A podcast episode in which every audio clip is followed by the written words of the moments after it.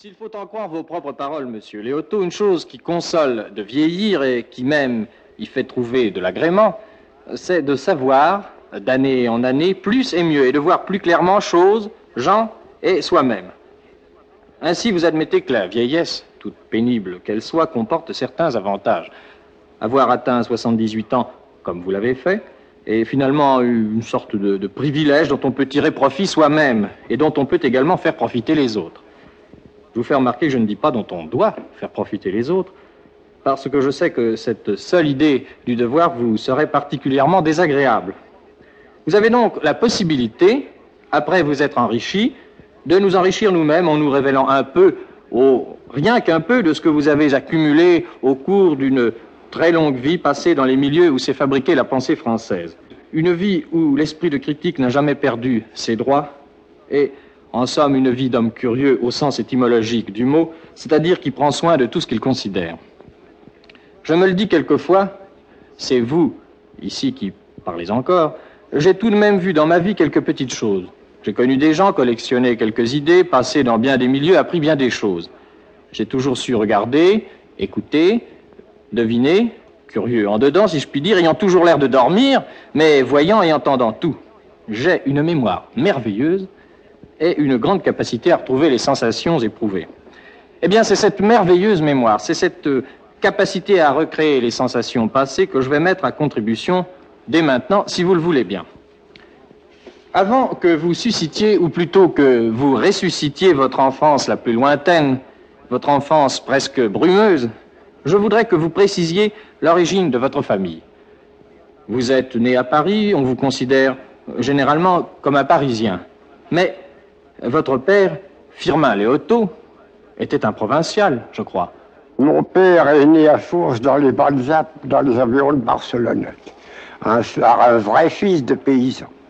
Il m'a dit une fois qu'il avait gardé les troupeaux dans son enfance. Et puis alors, à 20 ans, il est venu à Paris.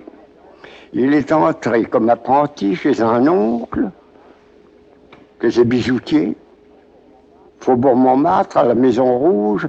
La maison encore existé pendant longtemps.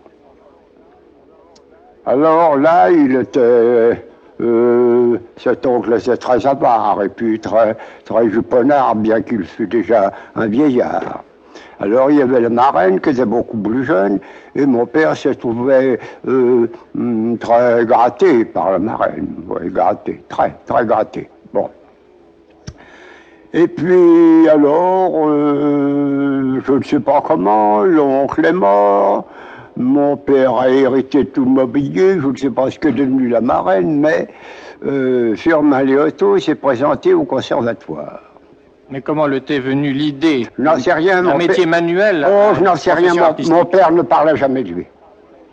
Moi, j'ai su ça quand il est mort par les articles de journaux qui ont paru sur lui. Lui, à la maison, il ne parlait pas. Donc, il a préparé le conservatoire à.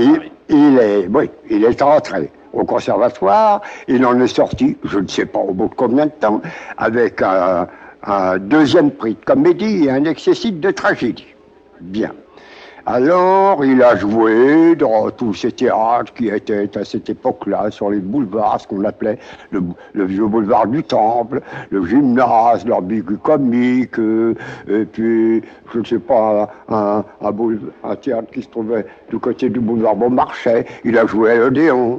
J'ai une, une, un portrait charge chez moi qui le représente, euh, avec euh, la médaille de ses prix du conservatoire à la main, et de chaque côté, euh, les, les, affiches des pièces dans lesquelles il avait déjà joué.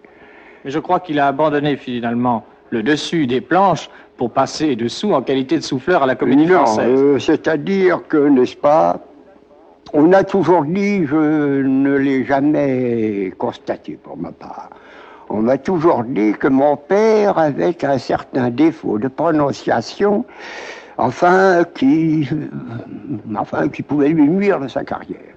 Alors, moi, je suis né en 72. C'était la charge d'un enfant. Vous n'avez pas de mère, n'est-ce pas? Je n'avais que mon père qui m'a gardé. Ah, vous n'aviez pas de mère. Votre non. mère ne. Oui, enfin, ma mère était partie huit jours après ma naissance. Bon, alors je me trouvais donc à la charge de mon père. Euh, mon père n'était jamais à la maison. Mais vous anticipez un petit peu. J'aurais voulu ah. vous faire préciser euh, comment, enfin, dans quelles conditions vous étiez venu au monde.